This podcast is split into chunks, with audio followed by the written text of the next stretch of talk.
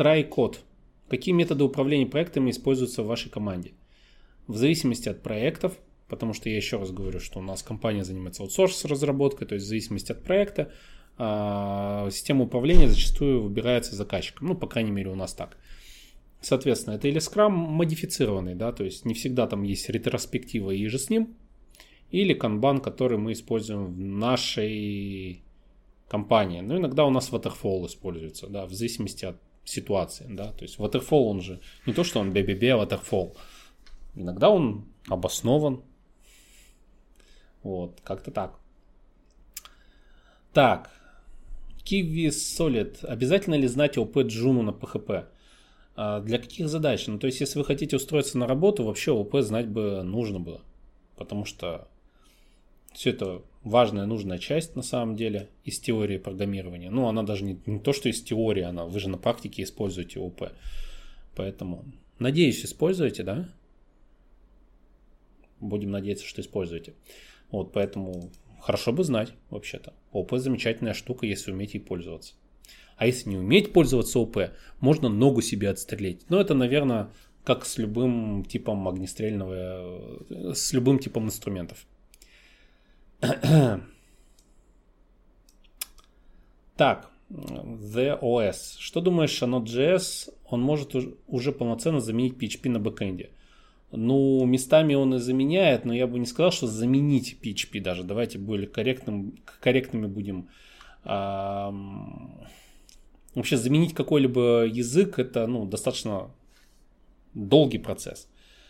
Это как можно сказать, а готов ли C-Sharp заменить PHP, или Python готов ли заменить PHP, а Ruby on Rails готов ли заменить PHP, готов ли Ruby on Rails заменить Python. Ну, то есть это немножко не то. У ноды, а, учитывая, что наш любимый JS, он асинхронный, есть ряд э, подходов, которые могут сделать то, что достаточно геморно сделать на PHP, без использования каких-то там библиотек и так далее. Поэтому вот так. То есть я бы не стал сравнивать, что именно заменить. Нод замеч... Если в плане востребованности, нод э, востребована в достаточной степени сейчас. То есть если там несколько лет назад смотреть, там года три назад, э, он был, скажем так, не сильно, наверное, я в соках не ошибся. Ну, если ошибся, значит я ошибся. Вот, но года три назад, по-моему, нода была не, настоль, не столь востребована именно из-за отсутствия а, крупных экономически целесообразных продакшн решений. Так, красиво скажу. Вот. Как-то так. No name. Почему тебя хейтит Виндертон? Блять, я, ребят, без понятия. Я не см... Э, это уже в который раз вопрос. -то. Я не знаю, что там Виндертон говорит. Я не смотрю Виндертона. Я только знаю о том, что у него есть YouTube канал. Я не знаю, почему он меня хейтит. Спросите у него. Наверняка он вам об этом расскажет. Я лично э, абсолютно параллельно отношусь к Виндертону, к Аудихо и вот всем остальным людям, которые рассказывают вам о программировании. Я вам говорил об этом. Я человек достаточно в плане каких-то переходов на личности вообще никак не перехожу на личности, если уж на то пошло. Поэтому, ну, в плане э, коллег по цеху, так скажем, да. То есть э, это я могу в сторону какого-нибудь Грефа какашку кинуть, да, или в сторону вузов наших кинуть. А в сторону коллег по цеху, что я буду раскидываться кашками? Я считаю, что это дурной тон вообще как-то за глаза говорить а, что-то о человеке. Да, вы заметили, да, Греф у нас в список не, не входит. Ха-ха, шутка. Отчасти, кстати. У меня же есть видос про Грефа. Но я там не особо его э, это самое э, говнячил, поэтому я наоборот там так очень корректно о нем рассказал, о Грефе. Ладно, погнали дальше. Эм. Так. The Wiglov. Э, какие плюсы и минусы работы в аутсорсе продуктовых компаниях? Ха, интересный вопрос. Плюсы аутсорса. Э, возможность, ну опять же, смотря какой аутсорс, будем брать э, аутсорс именно на зарубежные рынки. Зачастую компании, которые готовы нанимать аутсорс разработчиков или компании с аутсорс разработчиками, у них проекты, ну скажем так, в общем, я видел достаточно большой процент интересных, сложных э, технических задач именно на аутсорс проектах. В продуктовых компаниях не всегда так. Потому что, ну, продуктовой компанию можно назвать ну, даже если у них говяный IT-продукт, их можно назвать типа продуктовой компанией. И не факт, что у них там все будет интересно и хорошо. Скорее всего, это один продукт, он пилится долго годами, хотя с другой стороны, на аутсорсе занимают именно такие же продукты. Ну или типа а финансируемые стартапы. В общем, по сути, ну да, действительно, продуктовая компания вполне себе нанимает на аутсорс людей.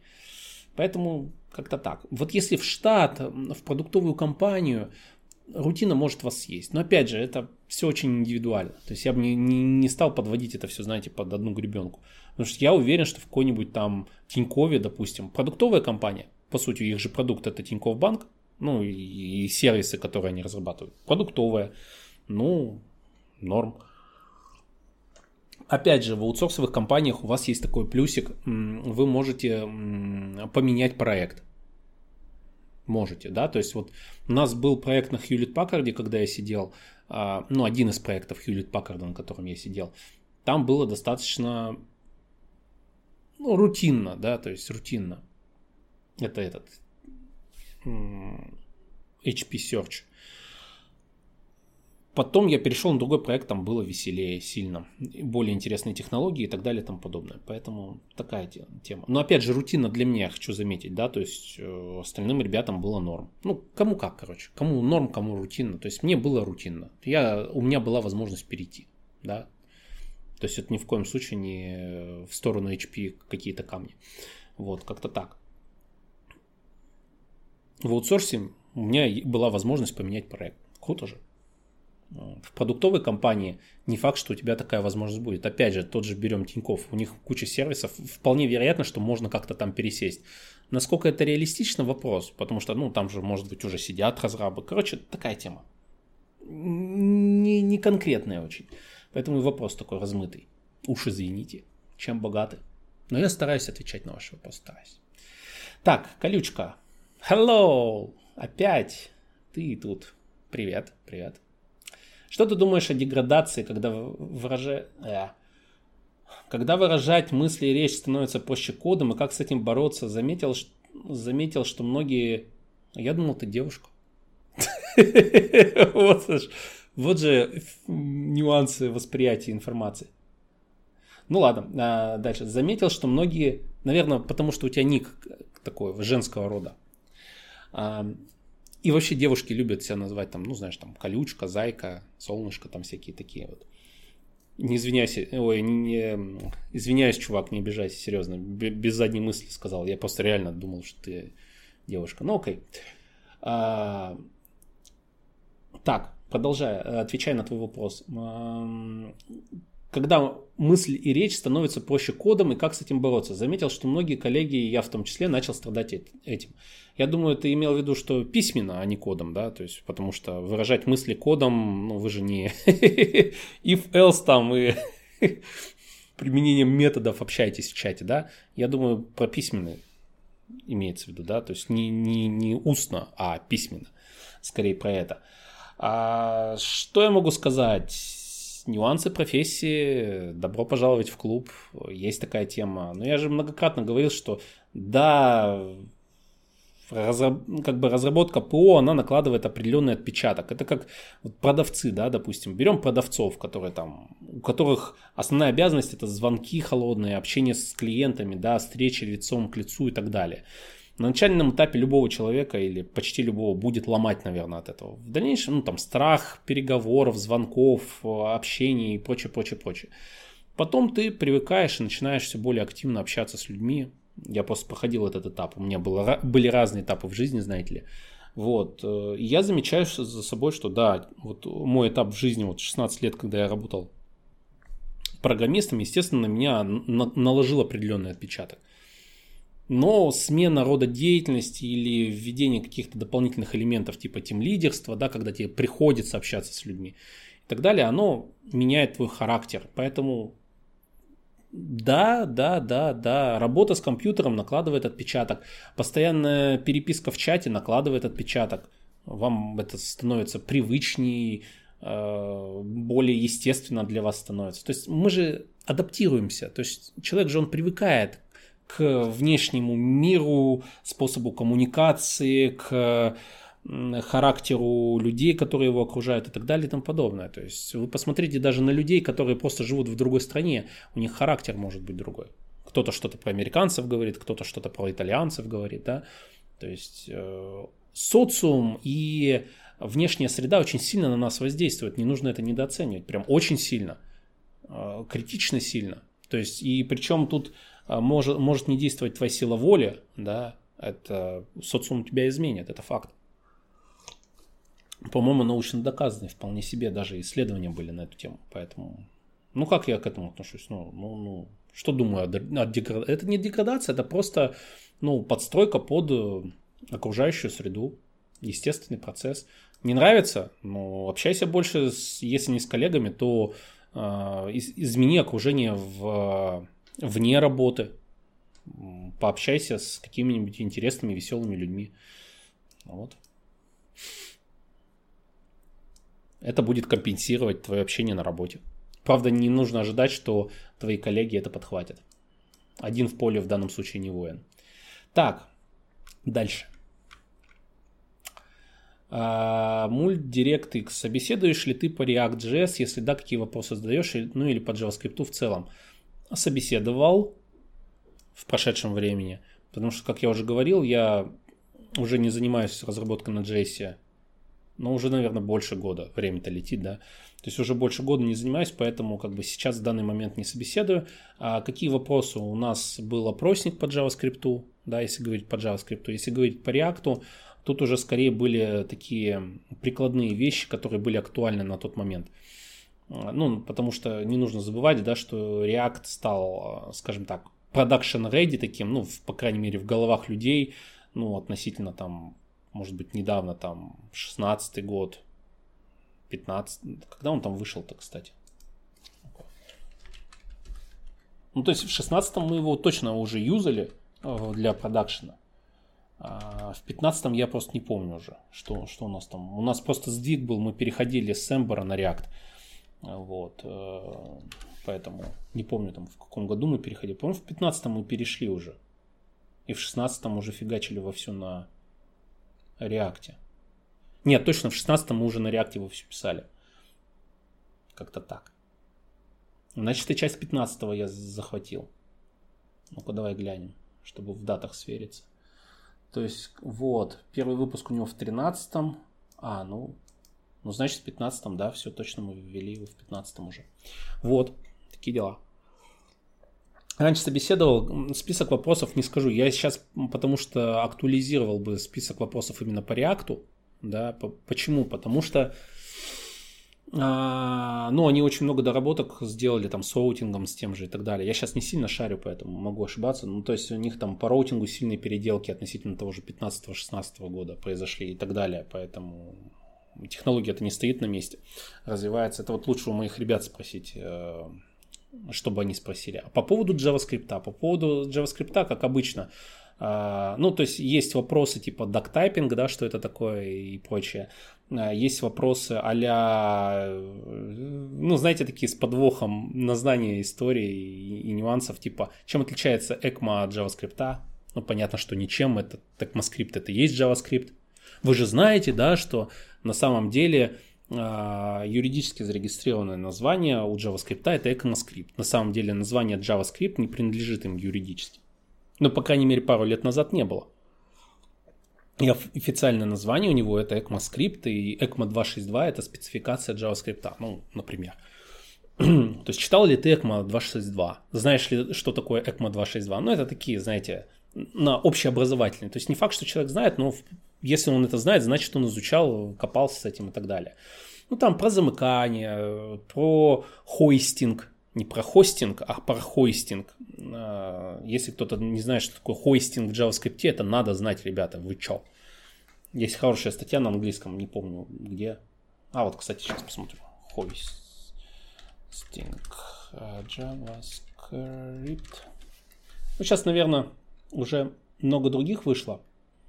Может, я по-быстрому найду что-нибудь. Так, я, я визуально помню, что там был какой-то убогий э, дизайн странички. Э, такая. Короче, вон статьи херова гора, короче, найдете, не проблема. Хойстинг в JavaScript. Что это такое? Вот. Э, что еще там по JavaScript? Ну, какие-то... Понятно, что это начинается с банальных вещей, да, то есть, ну, нужно понимать, что, да, тогда еще шестой ECMAScript он не был принят как официальный стандарт, когда мы собеседования проводили в компанию, когда серьезные собеседования были. То есть, получается, там еще пятый был, и поэтому всякие про LED, ну, как бы про LED объявление переменных и так далее, это не было смысла спрашивать.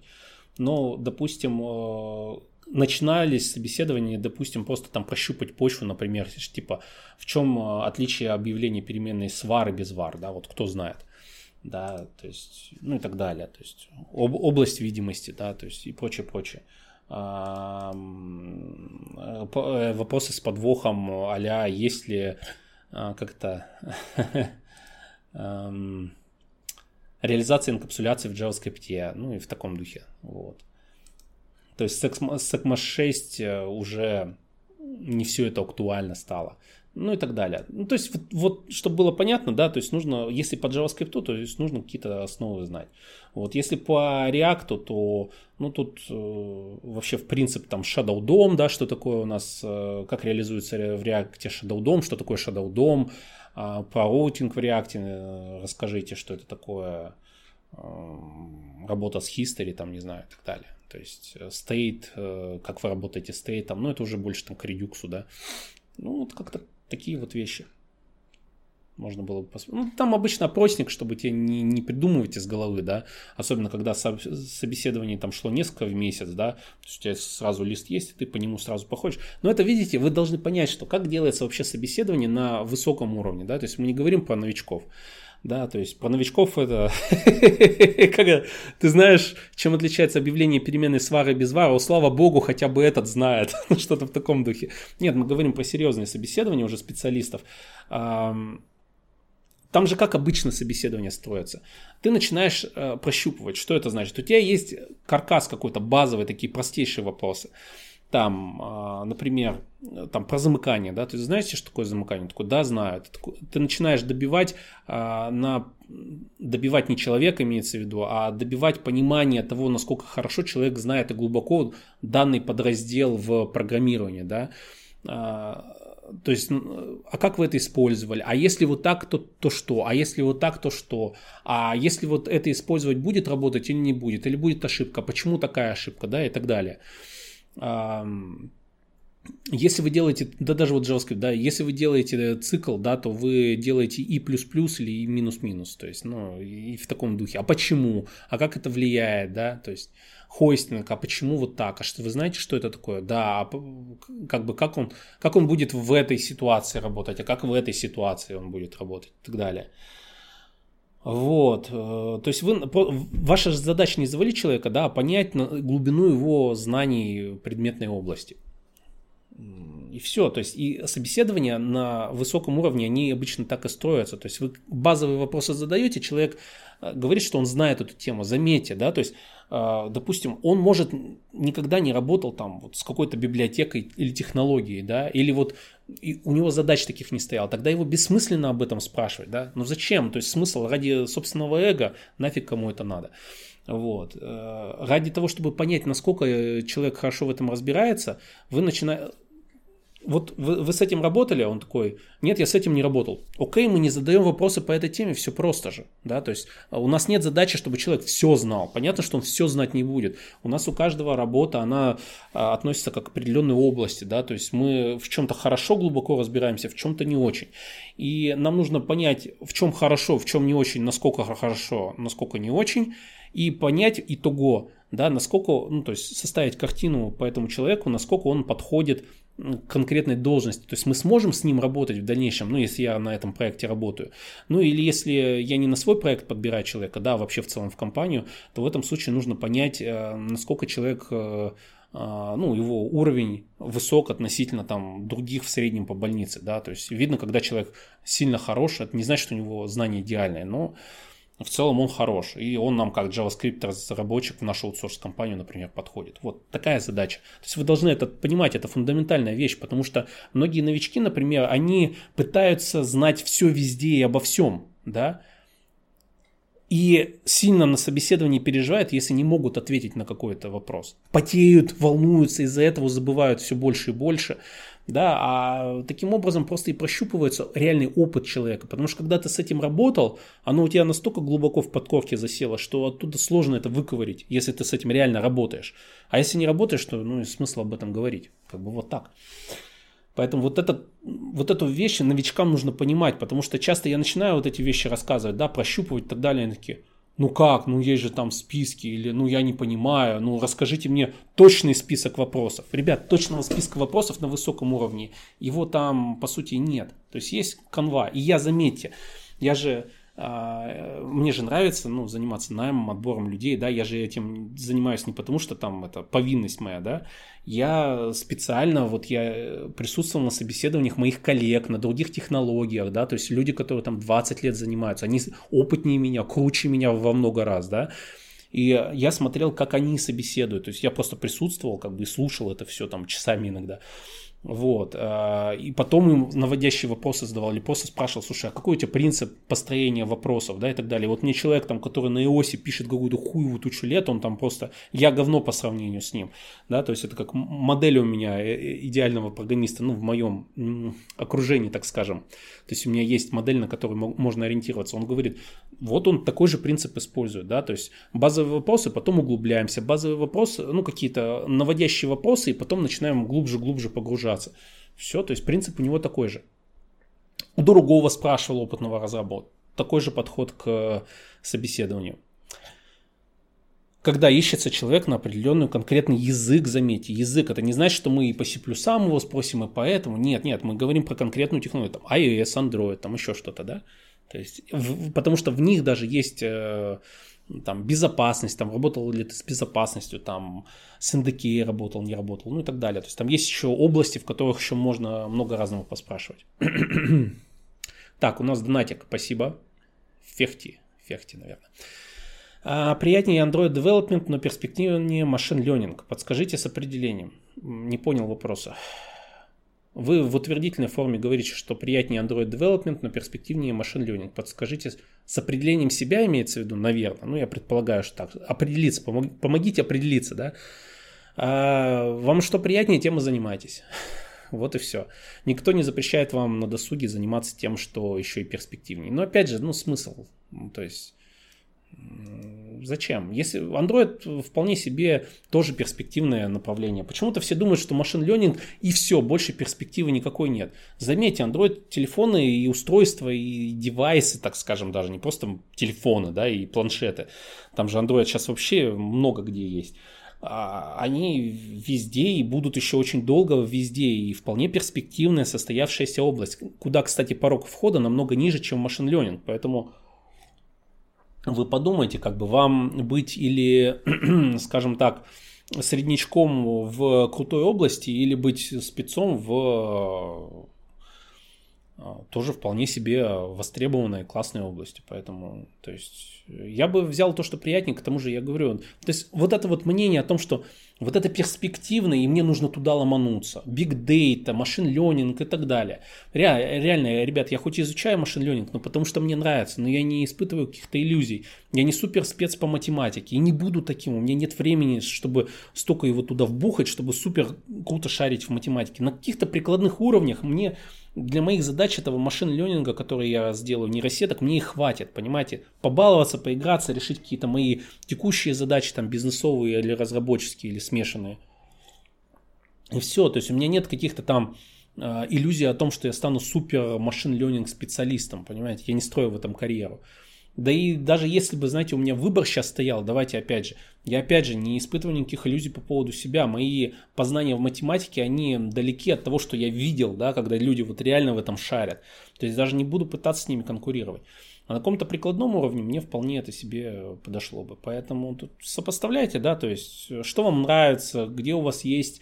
А, ну, опять же, интерес, он сильно обуславливает э, то, с каким энтузиазмом и скоростью вы будете развиваться в этой области. Поэтому еще раз, Лучше сильно хорошо развиться в андроиде, вам это нравится, вы можете в этом глубоко долго сидеть. Или вы будете мучиться с машин-ленингом и потом ничего не родите. А все сейчас с этим машин-ленингом бегают как угорелые. Я говорю, можно было бы сказать, что я тоже бегаю, но я просто там для себя, опять же, ради интересу это делаю. Было бы неинтересно, хер бы я этим занимался на самом деле.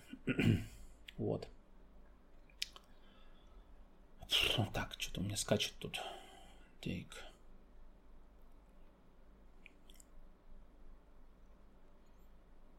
Ты, надеюсь, ответил. То есть, если бы, конечно, мне написали э, или машин ленинг, я бы, конечно, вам... Там другой бы был ответ. Ну вот. Потому что тут уже вопрос с перспективами так сильно стоит. Но... Такая тема. Тик. Так. Ща вернусь, меня тут что-то скакнуло туда-сюда. Так. Что я думаю по поводу преподавания языка как средство, чтобы не забыть какие-то простые вещи? Ну, оно работает, но не увлекайтесь, потому что преподаватели по программированию, которые нифига не разрабатывают, это достаточно грустное зрелище, когда они потом пытаются войти в разработку, прям очень горестно на это все смотреть. Ну, такие заявки были у нас, но прям печаль, беда. Поэтому преподавать, да, можно, конечно, да, действительно у вас сохраняется информация очень хорошо, когда вы рассказываете это много-много раз, и причем вы углубляетесь в каких-то вещах, ну, чтобы, э, скажем так, актуализировать свои знания, да, а, у вас становится, скажем так, более четкая речь даже, то есть вы можете какие-то определения более четко проговорить. Я вот во многих э, э, вещах, знаете, в программировании, в теории особенно, я как эта собака, которая все понимает, а сказать не может, да, потому что у меня терминов не хватает, я их не помню, например, я их не использую, я их забываю, например и все. Поэтому преподавание в этом случае, да, конечно же. Но опять же, нужно смотреть помимо вот этих простых вещей, как вы их используете в реальной жизни. То есть стоят ли вот эти трудозатраты на преподавание, да, а, того вообще. То есть насколько эти важные вещи вам важны в работе, в, в основной деятельности. Вот. Это если мы говорим как э, преподавание, как подсобка. Вот. Но опять же, может быть, вам преподавание просто нравится. Вот я же тут с вами сижу. Почему? Мне просто кайфово с вами общаться. Иначе бы я тут не находился. Вот. Ну, не со всеми вами, да, есть отдельные мудаки, но как бы в целом наши подписчики меня очень сильно радуют, и с вами приятно общаться. Спасибо, что вы есть. Вот, все такое. А, как-то так. Поэтому не забывайте преподавание, если вам нравится. Если это не нравится, лучше этим вообще не заниматься. Ну, реально, вы отправите жизнь себе и остальным. Потому что куча преподавателей, которые им, им это в каторгу, им это в напряг, они чем-то все время недовольны. Мы что же делаем, точнее, что же мы делаем, когда мы недовольны чем-то, да? Нам приходится заниматься этой рутиной. Мы начинаем выплескивать на всех э, так или иначе задействованных в этот процесс людей свой негатив тем или иным образом. Поэтому, если вам не нравится преподавание, лучше не идите, не становитесь очередным преподавателем, который пытается загнобить своих учеников.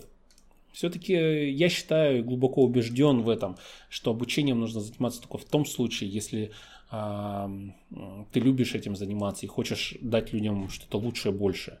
Вот. А в противном случае происходит обратный эффект. Ты можешь убить все желание заниматься чем-либо. Я думаю, в институте вы видели кучу таких преподавателей, которые просто, ну, э, как это, не лечат, а калечат, так сказать. Книги по Image Recognition я не могу посоветовать, не занимался этим, сразу скажу. Но я читаю вопрос просто. А, так, про деградацию речи я уже рассказал. Тусите, пейте пиво с друзьями или не пейте пиво с друзьями. Я не фанат алкоголя а, в данный момент. Э, просто общайтесь с другими людьми, и все будет у вас хорошо. Так, что у нас? Донатик, спасибо, Трайкод. Тимлит vs техлит, в чем разница, какие области задачи у каждого, в каком направлении а, должен развиваться каждый. PS донаты через PayPal не проходят. Ну, это вопрос к Donation Alert, наверное. Я не знаю, я не разбирался с этой фигней. Отвечая. Без понятия, что именно та или иная компания вкладывает именно в эту разницу, да, обычно тимлит это управление командой, но все равно в большинстве случаев ты кодишь, да, и принимаешь решение по, ну, какой-то архитектуре, да, и каким-то техническим решениям. Техлит, возможно, имеется в виду, что это больше, ну, относится к архитектору, возможно, но опять же, что компания вкладывает в обязанности данного человека. Я бы тут сильно не различал. Вот если написано архитектор, тогда да, конечно, это архитектор есть. Да, а тимлит, ну, управление командой, техлит, ну, часто это синонимы. Ну, опять же, в случаях, с которыми я сталкивался. А, вот. Э, в каком направлении? Ну, и опять же, соответственно, все следующие вопросы тут. То есть, тех, э, как бы тимлит, он тимлит или техлит, да, то есть человек, который э, руководит командой и выбирает направление, в котором происходит развитие технологического проекта, он, соответственно, отвечает за какие-то архитектурные, возможно, решения, если нет отдельного архитектора. Он э, управляет выдачей и принятием задач, возможно, код-ревьюингом, хотя часто код-ревьюинг все-таки командное дело, да, но, возможно, он этим занят. Опять же, как иерархия, структура внутри проекта или команды построена. Ну, вот, поэтому тут много всяких опций, но Team должен быть э, хорошим разрабом в этой, в этой технологии – у него должны быть э, коммуникативные навыки и умение управлять командой, да, то есть раздавать задачи и пиздюли. Это нужно понимать, да, и то, и другое обязательно. как бы вот, то есть такой, знаете, а, старший разработчик, э, менеджер, два в одном. А, и если ты выходишь из разработчика, то часто у тебя менеджерское качество страдает, и ты можешь сделать какое-нибудь говно в команде в, в плане управления. Ну, то есть психологом-то хорошим ты еще не успел стать, разработчик может и хороший а человек мудак мудаком. Возьмешь и отобьешь все желание с тобой разрабатывать у других разработчиков. Такое, кстати, бывает. Аккуратно с этим. Тот самый парень, спасибо за донатик. Скажи, пожалуйста, почему так сложно найти part-time работу, как full stack или frontend dev? Все хотят full-time. А, все верно, потому что когда ты делаешь... Ну, тут несколько да, моделей работы рассказываю по поводу того, с чем сталкивался. Первая модель. А, part-time. Part-time это значит что? Это значит, скорее всего, что ты занят чем-то другим. Это может быть другая работа, это может быть э, обучение, это может быть кайф и расслабон. Да, то есть у нас вот недавно такой случай был. Человек классный, супер джавист и так далее. Его основной расслабон это он там на, на сноуборде катается и part-time он ищет какую-то работу на свободной занятости, чтобы easy так жить, easy.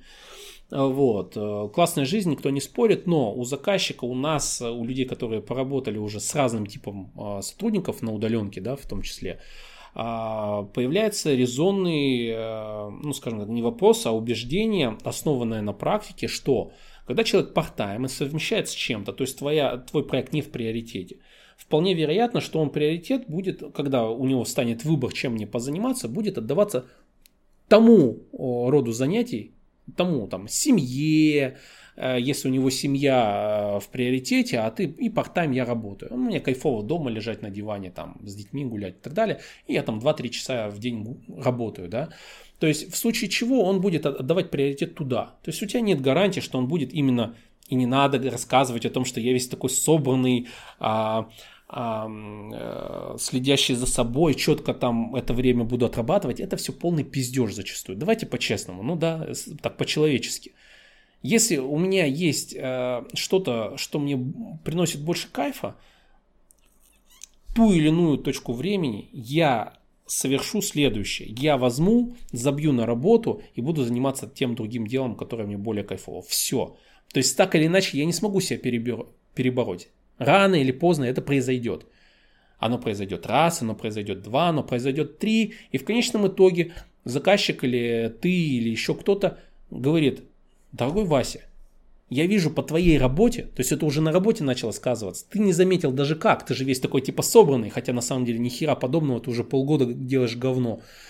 А, дорогой Вася, я вижу, что делаешь какое-то говно. Ну, это просто уже видно в твоей работе. Ну, то есть, ну, ты делаешь задачу, которая занимает там, не знаю, два часа, ты делаешь ее два дня. И я понимаю, что ты работаешь по три часа в день, но она занимает два часа, а не два дня по три часа. Понимаете? То есть, вообще никак не, не, не 6 часов итого, например. То есть, и рано или поздно это произойдет. Поэтому, поэтому заказчики не любят работать именно с партаймщиками. Они понимают, что, ну, приоритеты где-то в другом месте. Вот и все. Простой ответ достаточно. Но, как обычно, долго, подробно, все для вас. Все для вас. А самое важное, да, действительно, вот оно так. Как есть, так рассказываю.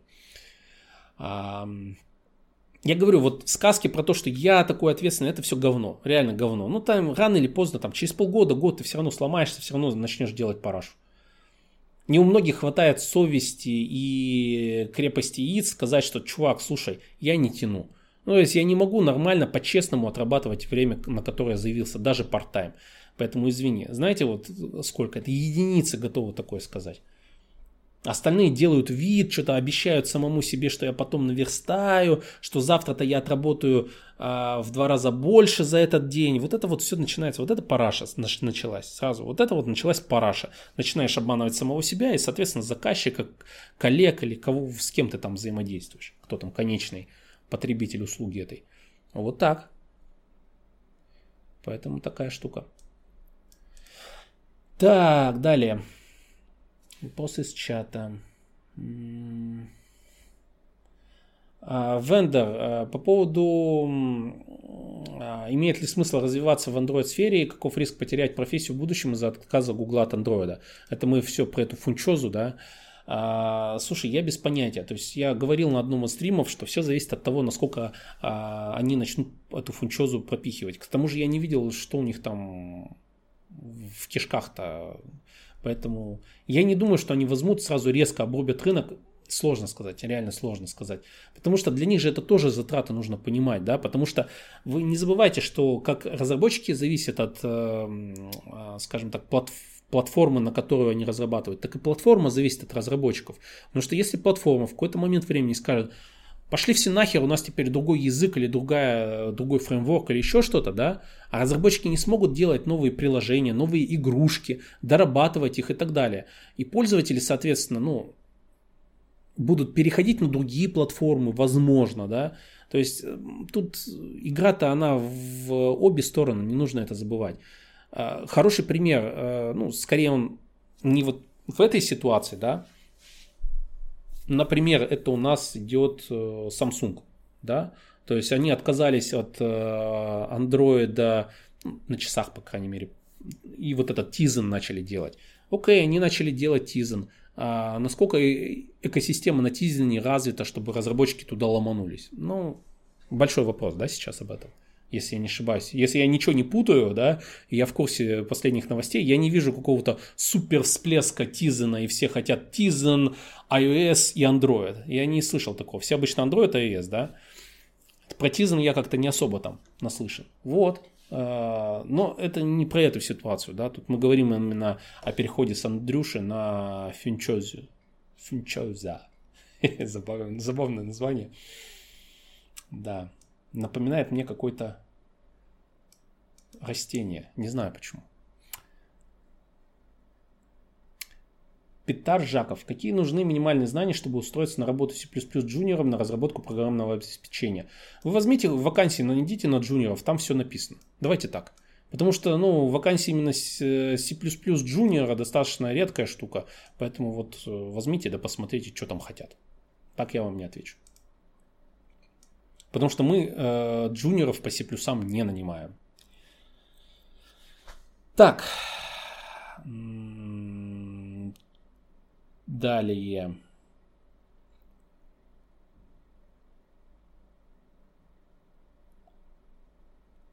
А, а, народный картограф, как относишься к идее сделать IT лицензируемым видом деятельности?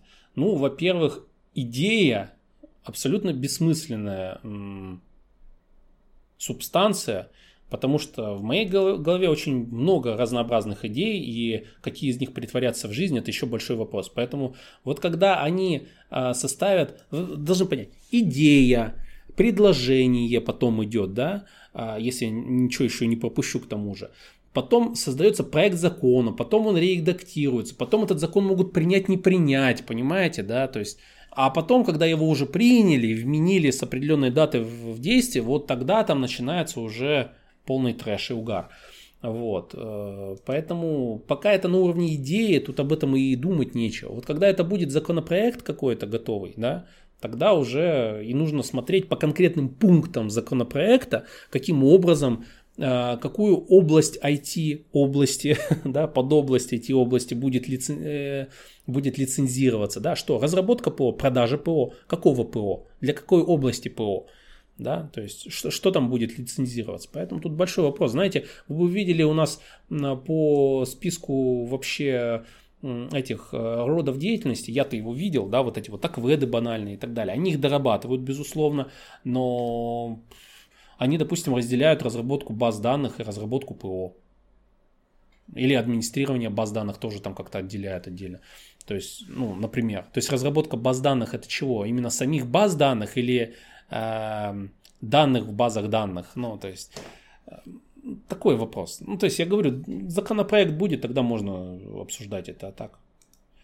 Сезам, что ты думаешь о Magento? Я думаю, что это очень большая, крупная экосистема для интернет-магазинов. Все, больше ничего не думаю о Magento. Все. Вот так я в нем не разбираюсь. Ну да, требуются люди иногда на Magento, именно на Magento, потому что, я так понимаю, там как Битрикс просто. Что-то типа того. Но это в моих фантазиях, иллюзиях и краем уха слышал. Вот, все. Все мои знания Магента. Так.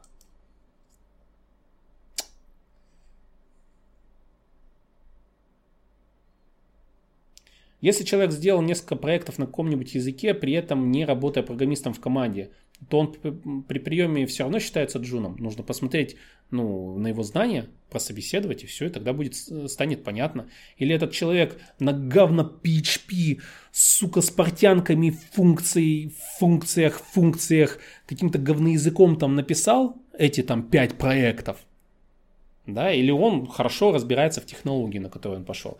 Если он сам в себе копался постоянно, то зачастую, заметьте, зачастую, все-таки он пишет говно. Но опять же, есть исключения из правил. То есть, возможно, вы супер-мега крутые и знали, куда вам нужно развиваться, что читать и где у вас дырки. Вы занимались самоанализом, вы а, периодически сверялись с, а, скажем так, с актуальными знаниями в этой области и так далее. То есть, возможно, вы мега круты в этой области. Многие люди этим занимаются, самостоятельно разрабатывая что-то. Немного. Вот. Я вам хочу сказать так, даже работая программистом много-много лет на тот момент, и будучи э, ну, как бы самостоятельным разработчиком, то есть у меня не было коллег, которые могли бы давать обратную связь, на код которых я мог бы смотреть, с которыми мне приходилось бы работать, да, я был намного более слабым программистом за, там, не знаю, за, за 5 лет, например, да, чем я вот этот опыт за год, за два получил в команде работая. Там мой уровень сильно вырос по сравнению с тем, что было. Вот, ну это вот факт такой.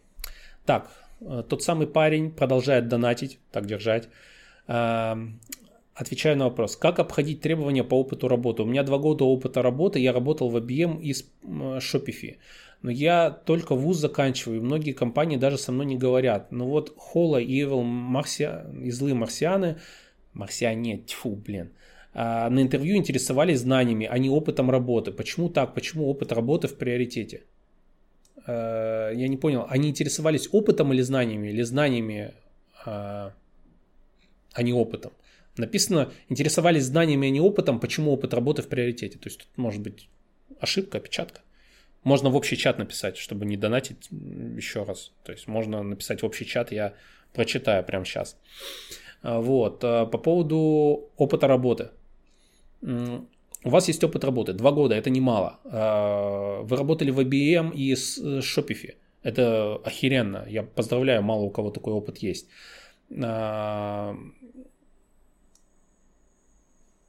То есть, э, я говорю, давайте, давайте вот сейчас тот самый парень, тот самый парень, напиши мне в чат в общий, а, Холла и злые марсиане, они интересовались знанием или опытом, или чем? Я вот понять не могу. Потому что вопрос просто немножко нелогично строится. О, мне пишут вон, что правильно читается фуксия. Все отлично. Я на самом деле в следующий раз опять забуду и опять назову фунчозой. И это у меня что-то из памяти фунчоза. Фунчоза. Фуксия. Ну, хрен с ней. Фуксия, фунчоза, пофигу. Я на ней не разрабатываю, вы расхлебываете, понятно. Сейчас я еще вам Яву Явой назову. Или Джаву Явой. А, Влад... Тот самый парень, я жду ответа. Жду прям. Серьезно сижу и жду. Так, э... Что думаю я о Хекслите? Не реклама, стоит ли покупать и проходить? Ребята, я не проходил курсы Хекслита, я в 50 раз, говорю. А, Рахим Давлеткалиев и а, Кирилл Макевнин. Офигенные спецы. Ну, в своих, ну, по крайней мере, про Кирилла я точно могу сказать. Он охуенный. Вот. Э, он прям вот как программист, как человек, замечательный просто. А, мы с ним лично общались и так далее. Какие у них курсы, я хер знает его вообще. Кто их проводит, как проводит, что там, кого там, без понятия. Самый простой способ, ну потратьте вы эти, сколько у них там это стоит, и попробуйте. У них там, по-моему, это не сильно больших денег. Хотя для кого как, опять же, да. Вот, то есть по посмотрите это, попробуйте, месяцок оплатите подписки, попробуйте, не зайдет, не зайдет. Я вот, если честно, я вам просто вот скажу, не, не, не потому, что у меня там дохера денег, да, и я а, там, для меня там лишний косарь два на обучение потратить фигня. Нет, дело не в этом, просто и, а, ладно, я понимаю, что на начальном уровне или молодым ребятам очень сложно понять а, ценность инвестиций в свое образование и в знания.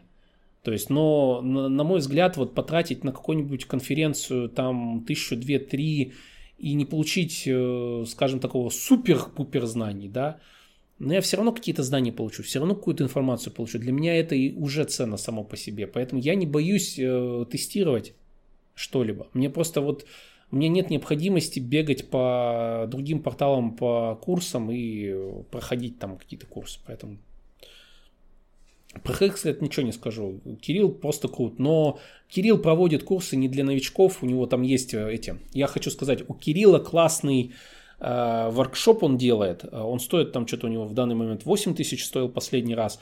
По Ruby on Rails, только вот он чисто по Ruby on Rails. Для людей, которые минимум полгода на Ruby on Rails писали.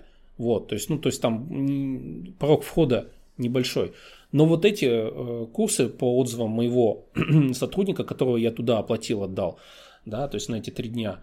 Охеренный курс. Ну, в принципе, от Кирилла ничего другого не ожидалось. Он тоже, я так понимаю, фанат образования, то есть они там заморочены за эту тему. Вот. Но это его воркшоп, он стоит 8 косарей, и это отдельная тема для людей, которые в теме. А что там на Хексете, я вот фиг его знает.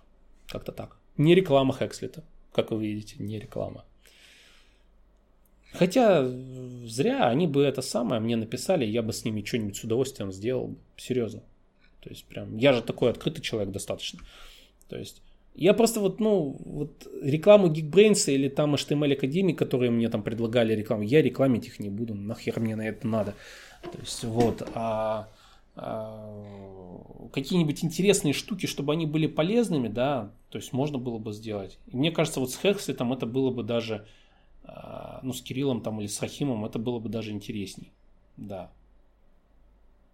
Но кто я такой? Так, короче, тот самый парень, ты мне так и не пишешь в чат. Я вижу, что ты мне не пишешь. Ты забил на меня. Но я тебе от, попытаюсь ответить. Давай так. Интерпретирую то, что ты написал. Почему опыт работы в приоритете? Если буквально. Почему опыт работы в приоритете? Вот смотрите, у нас есть теоретические знания, у нас есть э, практические знания, то есть тот самый опыт. Э, когда я принимаю на работу человека, особенно если это не на уровень джуниора, да, но даже если на уровне джуниора, меня как работодателя, заказчика, тим-лида, программиста, который работает на этом проекте, меня что интересует? Как данный человек, которого мы нанимаем, будет работать вместе со мной в команде. Если это джуниор, насколько он выебет мне мозг, когда будет постоянно задавать глупые вопросы. Соответственно, я какого человека хочу? Чтобы он был, разбирался в этой теме, да, чтобы мне ему банальные вещи не рассказывать, что такое переменная или инкапсуляция. Да, желательно, чтобы мне не пришлось этим заниматься. Еще классно было бы, чтобы этот человек очень быстро схватывал на лету и смог сложные технические вещи, даже никогда их не разрабатывая, это сделать. Да? Помимо, помимо, э, помимо, как это сказать, э, таланта, помимо, э, скажем так, э, каких-то не знаю, вот этого базового уровня, на котором вы развились, ну, я не знаю, там это талант плюс усердие или еще что-то. Короче, вот есть какой-то зачаток у вас, да, может вы там с 12 лет кодили, не знаю, вот что-то, да. То есть, когда человек приходит, вот помимо этого, а, конечно, хотелось бы, чтобы у вас еще был и опыт. Это, соответственно, с вами еще проще работать, вы больше знаете. Потому что опыт и просто чтение теоретической книжки, да, то есть вот я вот в институте что происходит? Я почему институт пинаю постоянно? Стоит дядька такой и лекцию читает. Бу-бу-бу-бу-бу-бу-бу-бу, блядь, час-два подряд. Он... Сколько вы информации запомни... запомнили из этой лекции? Особенно если ваш уровень программирования был низким или недостаточно высоким для данной лекции. Ни хера, скорее всего, вы не запомнили. Дай бог что-то записали, если говно не пинали. Вот. Окей. Окей. О, написал. Сейчас я договорю мысль и прочитаю. Вот. А, далее. Да, Виктор, я думал, что ты тот самый парень, а ты не тот парень. Кто бы мог подумать. А, так, а, то есть опыт что такое? Это а, информация, в том числе теоретическая, которая в голове у нас осела и уже никуда не денется. Плюс у нас построены нейрос... Э, это если уже там на научном уровне или там биологическом разговаривать, да, у нас выстроена определенная нейронная цепь, у нас это в мозг встроилось на уровне логики мышления, а, на уровне каких-то знаний. Кто-то даже говорит, что иногда такая интуиция, то есть ты можешь предположить, что, где и почему не работает. Почему? Да потому что у тебя настолько уже большой багаж опыта, да, то есть у тебя часто происходили ситуации подобные этой, что ты даже сам не понимая как, ты можешь предположить и угадать. Вот в, моем, в моей практике не потому, что я такой мега крутой. Я, конечно, такой, но не поэтому.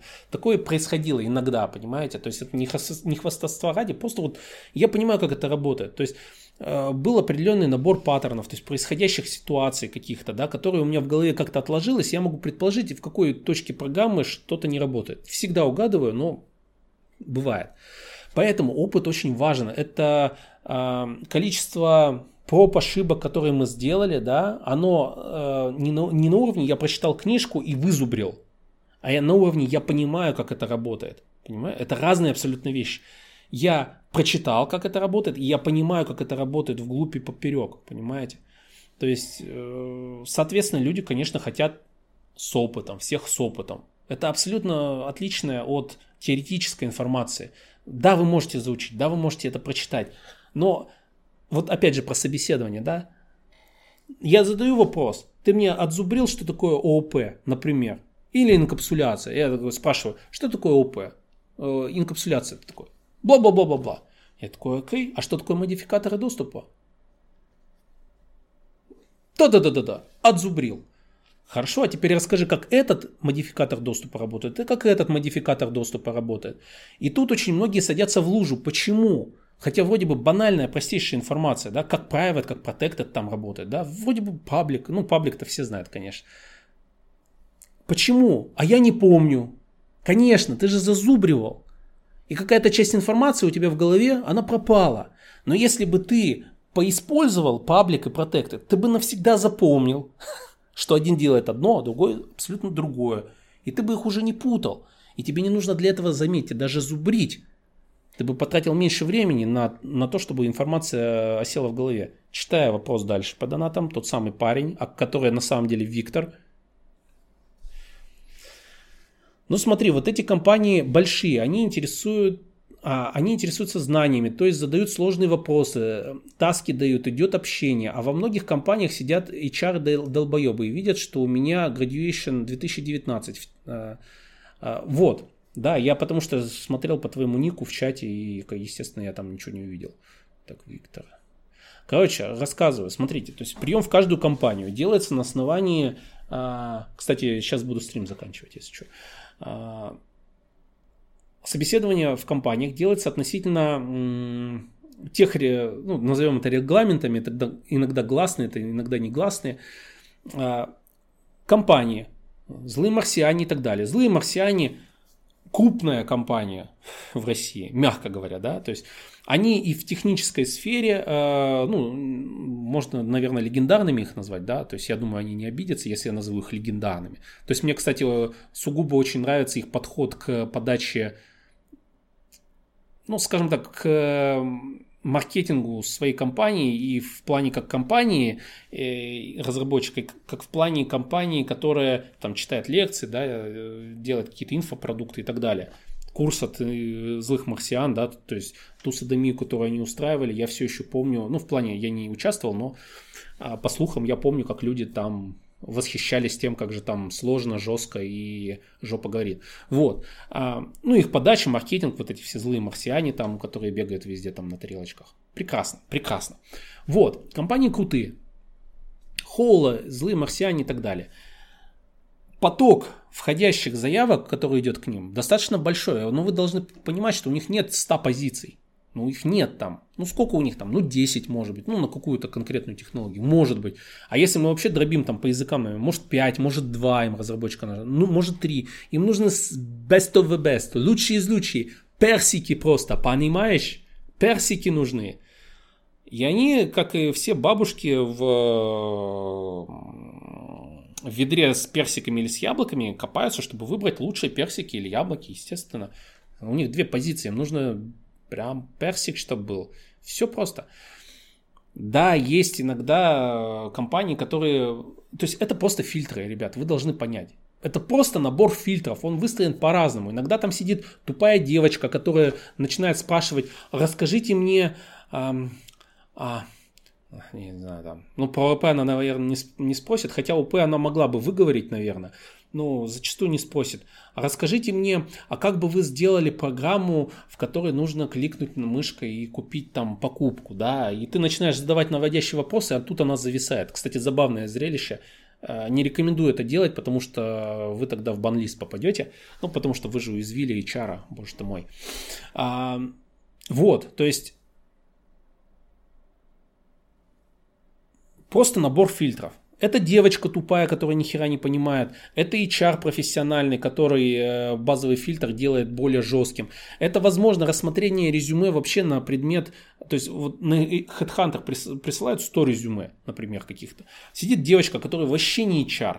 Она может быть там просто этот обезьянка компьютерная. Вот. Про гер. Почему тупая девочка? Потому что в большинстве случаев на, э, скажем так, э, на фронт, так сказать, общения с клиентами, ну, в данном случае с сотрудниками, да, в большинстве случаев девочки, вот в большинстве случаев.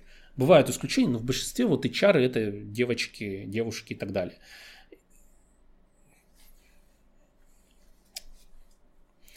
Э, у меня есть истории про то, а, почему конкретно девоч, девочки, допустим, в компании Барс Групп, например, в Казани, да, Почему девочки? Потому что Алина, руководитель HR-службы, я не знаю, она все еще их руководитель HR-службы или не все еще руководитель HR-службы, она прекрасный HR, понимаете, это замечательнейший HR. Я не говорю про компанию, я про HR говорю. Алина просто прекрасна. Алина, ты прекрасный HR. Я просто вот, если ты это смотришь, знай это. Вот. А, а, прекрасна она почему? Она с умом выстраивает процесс найма в компанию, и у нее все ее девочки, то есть у нее, она руководитель, у нее девочки все. Почему девочки? Знаете почему? Ну вот давайте предположите. Мне даже интересно. Я, кстати, об этом рассказывал на каких-то стримах. Рас, расскажите мне, почему девочки? Отвечая пока тому самому парню, который Виктор. Вот. То есть это просто фильтр, чувак, не запаривайся. То есть э, чем круче компания, тем, возможно, сложнее фильтры. Э, может быть и нет, но может быть и да процесс собеседования в компании а-ля Atlassian, как когда мой товарищ проходил, у него было 5 собеседований разнообразных. Э, и включая с коммерческими, включая там с техническими специалистами несколько процессов было. Его там вздрюкали только так. В Яндекс как собеседовали, в один из отделов Яндекса, опять же, товарищи собеседовали, а люди там просто из него душу вынули, а он уже был крутой JavaScript, например. Поэтому это просто фильтры. Это не значит, что тебя не возьмут, если ты не ответишь на какие-то вопросы. Но поэтому почему опыт важнее? Потому что опыт это опыт, я об этом сказал уже много. А иногда долбоебы HR, иногда нет. Это опять же в зависимости от того, как выстроен вот этот вот процесс достижения тобой цели внутри компании. А, с девушками легче общаться, херня это все. Девочкам легче уговаривать парней на работу. Конечно же, Юлия знает, которая написала это, что девочкам действительно... Да, ребят, все я сейчас скажу. Петро звучит, как будто описывает бордель. э, Петро, каждый интерпретирует в меру своей испорченности. Знаете такую пословицу? Я про бордель ни слова не сказал, но вы уже что-то там себе напридумывали. Нет, потому что Алина четко понимает, как э, работает э, действительно мужская натура. И действительно, мужчине, как правильно написала Юля, заметьте, девушка, а, это не женская логика, это физиология, ребятки. Это просто инстинкты, это гены, гормоны и все на свете, понимаете? Это просто банальная физиология. Вы можете ее отрицать, можете не отрицать. Но мужик, когда смотрит на э, девушку, если он, конечно, не пидор, да, то есть, э, то он смотрит, конечно же, ему важны, чтобы она была красивой, чтобы была фигура, чтобы были сиськи, попки и так далее. Извините меня, вы можете говорить, мне это не важно, главное душа. Иди нахуй. Ну вот с пиздежом с этим это не сюда. Давайте, мы же тут честно с вами разговариваем, да, напрямую. Мужикам это важно. Потому что, ну, как бы, если тебе это не важно, то, возможно, ты гомосексуалист. Наверное. Ну, просто тут как бы или-или. Вот. Они могут, заметьте, вот, э, не, не, не факт, что они чувствуют себя более свободно. Программисты, интроверты в большинстве случаев. Наоборот, скованные и скромные в большинстве случаев. Опять же, не все сейчас, кстати, поколение меняется, к счастью. Но тем не менее. А, действительно, просто на физиологическом уровне просто мужчины, а, мужчин больше привлекают женщины. Все-таки в большинстве случаев, слава богу, пока что мужчин все-таки женщины больше привлекают.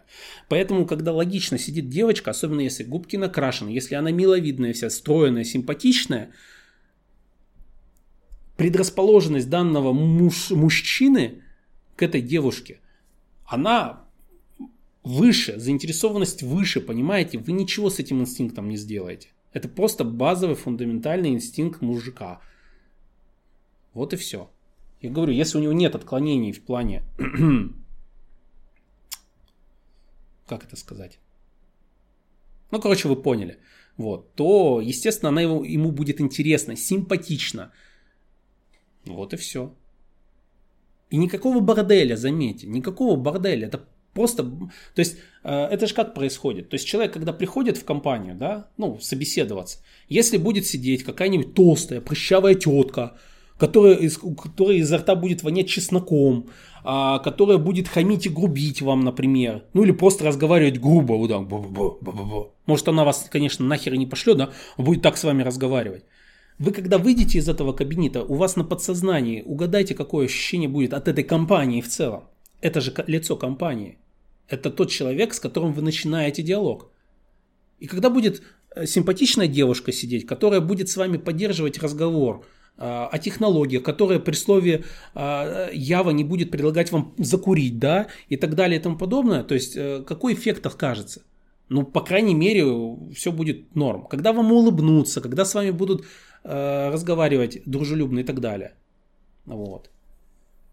Юля, я рад, что вы любите, когда хандят парни и рекрутеры. Но скажите же их мало, да ведь? Ну вот как девушка, скажите, мне просто интересно. Вот. Поэтому вот.